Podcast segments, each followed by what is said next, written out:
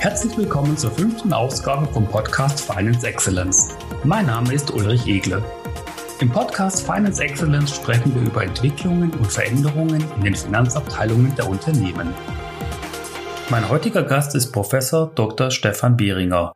Mit ihm möchte ich über das Thema finanzielle Resilienz sprechen. Stefan Behringer ist Leiter des Competence Centers Controlling am IFZ der Hochschule Luzern. Er hat einige Bücher auf dem Gebiet Controlling, Compliance und Unternehmensbewertung veröffentlicht. Neben seiner Dozententätigkeit ist er als Berater für KMUs tätig, zum Beispiel bei der Unternehmensbewertung. Stefan, herzlich willkommen. Vielen Dank für die Einladung. Guten Tag. Vor allem in den letzten Tagen und Wochen hört und liest man sehr häufig das Schlagwort Resilienz. Worin ist die Aktualität des Themas Resilienz in Bezug auf Unternehmen begründet? Katastrophen und Krisen kommen und gehen. Derzeit erleben wir eine.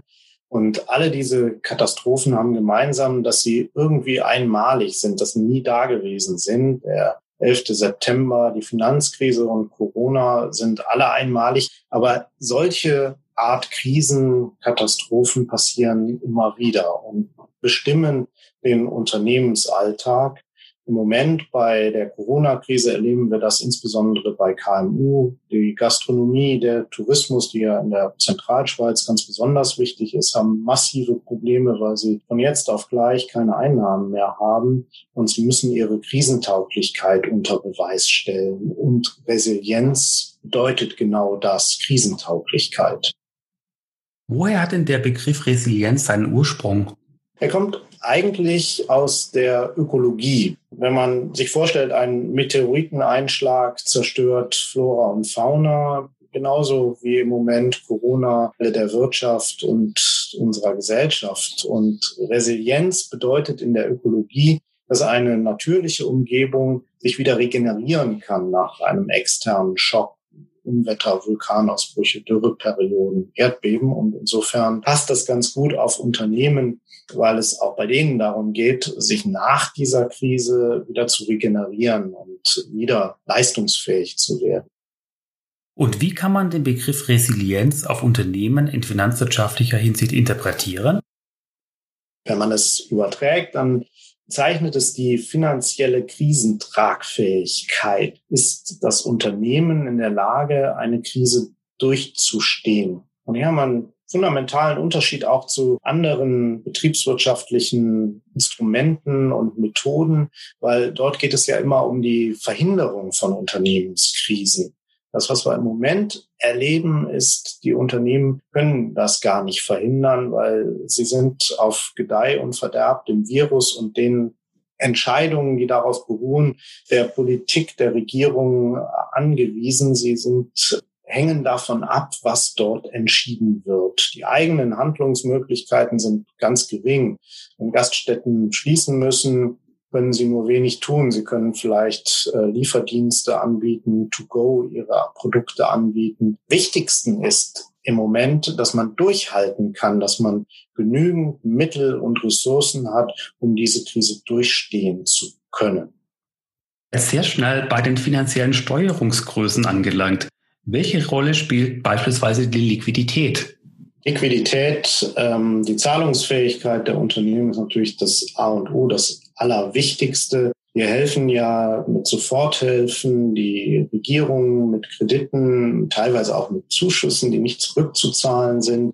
Aber wenn man plötzlich Einnahmen von Null hat, und die Kosten voll weiterlaufen, kommt zwangsläufig der Punkt, an dem das Unternehmen in die Knie geht. Das kann gar nicht anders sein. Und deswegen sind gute Beziehungen zu Banken und eine vorher in guten Zeiten gut gepflegte Liquidität ganz, ganz entscheidend im Moment. Wobei man dann auch wieder sagen muss, äh, Maximierung der Liquidität kann nicht das Ziel sein, weil Geld auf dem Konto bringt halt nichts. Es bringt mehr im Unternehmen, aber eine Optimierung ist das, was man tun muss in guten Zeiten, damit man in schlechten Zeiten die Liquidität hat, um die Krise durchzustehen.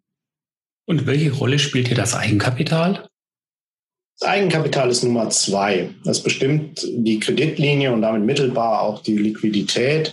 Und die Tragfähigkeit der anfallenden Verluste, das Eigenkapital ist wie ein Kissen, auf dem man gut ruhen kann. Aber irgendwann ist es auch aufgefressen durch die Verluste, die im laufenden Geschäft entstehen. Unternehmen, denen es bisher schon schlecht ging, die gerade eben Gewinne gemacht haben, denen wird es jetzt an den Kragen gehen. Insbesondere auch wegen der bisherigen Niedrigzinsphase haben sich Unternehmen gehalten, die zu einem Zinssätzen, die wir von früher kennen, wahrscheinlich nicht überlebt hätten. Und die kommen jetzt in Schwierigkeiten. Jetzt haben wir zwei wichtige Steuerungsgrößen angesprochen. Was kann man ganz konkret als Manager, als Entscheidungsträger im Unternehmen tun, um finanziell resilienter zu werden? Erste ist sicherlich in guten Zeiten vorsorgen, auf die Liquidität achten, das Eigenkapital entsprechend dotieren, und dazu braucht es ein gutes Cashflow-Management, dass man in Treasury Prozesse hat, die dafür sorgen, dass Kunden schnell bezahlen, dass man Lieferantenkredite ausnutzt, dass man gute Beziehungen zu Banken hat, dass man offen ist, mit Banken und Eigentümern in, darüber zu diskutieren. Und Wichtig ist, auch in guten Zeiten muss man auf das Kostenmanagement achten. Nicht äh, zu viel investieren, nicht zu viel Speck ansetzen, sondern immer darauf achten, dass man nur das Geld ausgibt, was man hat, um gleichzeitig eine entsprechende Krisenvorsorge zu betreiben. Werden Unternehmen sich in Zukunft verstärkt mit dem Risikomanagement und der Risikovorsorge befassen müssen? Ja, das wird sicherlich eine der wichtigsten Lehren aus der Krise sein. Es gibt Studien, die sich darauf beziehen, wie lange beschäftigen sich eigentlich Manager mit äh, Risikomanagement. Wir kommen dazu, dass das C-Level, also CEO, CFO, nur ungefähr drei Prozent ihrer Zeit sich mit diesem Thema befassen. Das wird sicherlich mehr werden müssen denn eine Pandemie ist zwar etwas, was etwas ganz Besonderes ist, aber es ist auch nicht zum ersten Mal, dass so etwas passiert und es wird sicherlich auch wieder passieren oder es kommt eine andere Krise, die ähnliche Auswirkungen haben wird. Und die Regierungen haben Pläne dafür in den Schubladen. Teilweise merkt man, dass sie nicht alles vorbereitet haben, was dort in den Plänen steht. Aber die Unternehmen sollten auch Pläne für solche Situationen haben. Dabei ist es gar nicht wichtig, dass man genau die Krise trifft, die dann tatsächlich eintrifft, sondern vorbereitet ist auf den Krisenmodus und genau weiß, was man tun muss, wenn die Erträge von jetzt auf gleich einbrechen.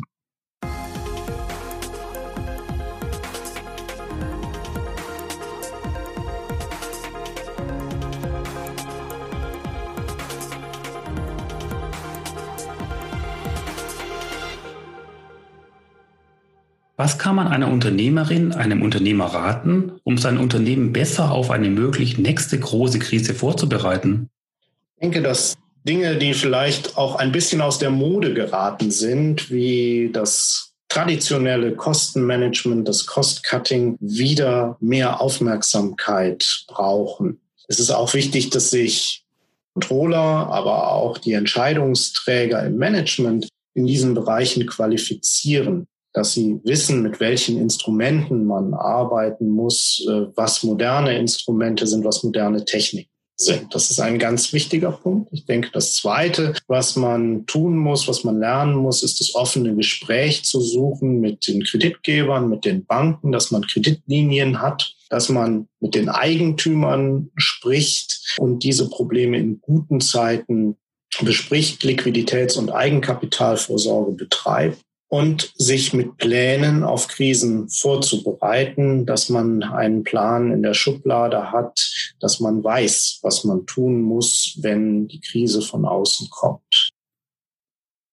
Du hast das Stichwort Kostenmanagement aufgegriffen. Kostenmanagement, das ist ein Bereich im Controlling, was wir schon länger kennen, vielleicht in letzter Zeit nicht mehr so häufig eingesetzt haben in den Unternehmen. Was wird sich im Controlling nach der Corona-Krise grundsätzlich verändern? Denke, das, was du gerade angesprochen hast, nämlich das Kostenmanagement wird deutlich wichtiger werden. Das ist ja so ein bisschen auch das, der, das alte Vorurteil vom Erbsenzähler im Controlling. Das wird, äh, dieses Vorurteil wird vielleicht wieder mehr bedient werden, weil es eben um Kosten geht, die kontrolliert werden müssen, die gesteuert werden müssen. Andere Sachen, die bisher sehr im Trend lagen, wie zum Beispiel das Non-Financial Reporting, wird wahrscheinlich nicht mehr mit der Intensität betrieben, wie es vor der Krise war, einfach weil die Ressourcen gleich bleiben und man gucken muss, worauf man sie konzentriert. Das heißt nicht, dass diese Themen komplett verloren gehen. Sie werden wiederkommen, aber ich glaube, der unmittelbare Handlungsdruck kommt von den Kosten und die, der Kostendruck, äh, der wird dazu führen, dass man sich mehr dem Kostenmanagement wieder zuwendet. Wird das Controlling also insgesamt wieder bedeutender werden in den Unternehmen? Ja, unbedingt. In dem klassischen Sinne als Informationslieferant und Entscheidungsvorbereiter für das Management. Das wird wichtiger werden. Schlicht und einfach, weil das Management wieder mehr auf finanzielle Größen, auf die Auswirkungen auf Liquidität und Eigenkapital achten wird und weil die Ressourcen auch beschränkter sind, man nicht mehr so viele finanzielle Mittel hat. Deswegen ist dieses klassische Entscheidungsvorbereiten wird wichtiger werden. Die Stimme des Controllings wird daher wichtiger werden. Und das eigentlich schon verstaubt geglaubten Themen wie Cost-Cutting, das wird zunehmen. Aber ich glaube nicht, dass Controller dann mit Ärmelschonern im Homeoffice arbeiten müssen, sondern alles weitere bleibt genauso. Und das Controlling wird aber wieder eine bedeutendere Stimme haben in den Unternehmen und auch in, gehört werden von den C-Level-Entscheidern.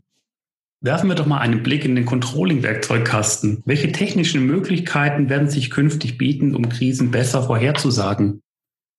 Das ist sicherlich ein sehr, sehr zukunftsträchtiges Thema, auf dem auch wir als Hochschule gefordert sind, ähm, dass wir Techniken entwickeln, dass wir Techniken, die da sind, auch einsetzen auf Controlling-Sachverhalte. Ich glaube, dass die Krisenvorhersage mit Datenanalyse-Techniken äh, einen großen Entwicklungssprung machen wird unstrukturierten Daten, also Big Data, Trends zu erkennen, Hilfe von Tools wie Predictive Analytics, das ist die Zukunft. Das ist noch nicht vollständig ausgereift, aber hier ist auch sicherlich eine Aufgabe der Betriebswirtschaftslehre, der Hochschulen, sich auf diesem Gebiet zu kümmern und hier dafür zu sorgen, dass man externe Schocks besser vorhersagen kann. Das bedeutet dann eben auch für die Unternehmen, weil sich hier so viel tut, ist es wichtig, dass man technisch auf der Höhe der Zeit bleibt, sich ständig weiter qualifiziert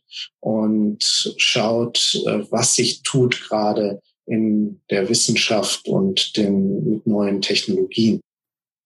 Welche Angebote hat das IFZ, um Unternehmen krisenfester, das heißt resilienter zu machen? Also wir bieten Weiterbildung an, genau um diese Qualifikation zu erreichen, die notwendig ist, um immer ständig auf der Höhe der Zeit zu bleiben. Wir haben zum Beispiel einen Kurs im Digital Controlling. Wir bieten im Moment auch eine Weiterbildung im Controlling an, die nur online bei freier Zeiteinteilung stattfindet. Das sind alles Angebote, die man schnell nutzen kann, um wirklich auf der Höhe der Zeit in den Methoden und Technologien zu bleiben. Wir bieten aber natürlich auch an, im Dienstleistungsbereich Projekte gemeinsam zu entwickeln mit Unternehmen, die sich selber krisenfest machen wollen. Und zum Schluss eine abschließende Frage. Welche Lehren kann man für sich persönlich ziehen, um resilienter zu werden? Die Situation im Moment zeichnet sich ja so aus, dass man nichts selber bestimmen kann, was wir eigentlich gewöhnt sind, dass wir selber bestimmen, was zu machen ist. Und im Moment sind wir fremdbestimmt. Und da hilft die Einschätzung, die Aristoteles mal geprägt hat. Man gebe mir den Langmut, Dinge zu ertragen, die ich nicht ändern kann. Man gebe mir den Mut, Dinge zu ändern, die ich ändern kann. Vor allem die Weisheit zwischen beiden zu entscheiden. Das beherzigt, glaube, dann kann man selber auch in dieser Situation resilient werden. Stefan, ganz herzlichen Dank für deine Erläuterungen und deine Einschätzungen zu diesem aktuellen Schlagwort finanzielle Resilienz. Vielen Dank, Uli. Finance Excellence, der Podcast für die Gestalter der heutigen und zukünftigen Finanzfunktion.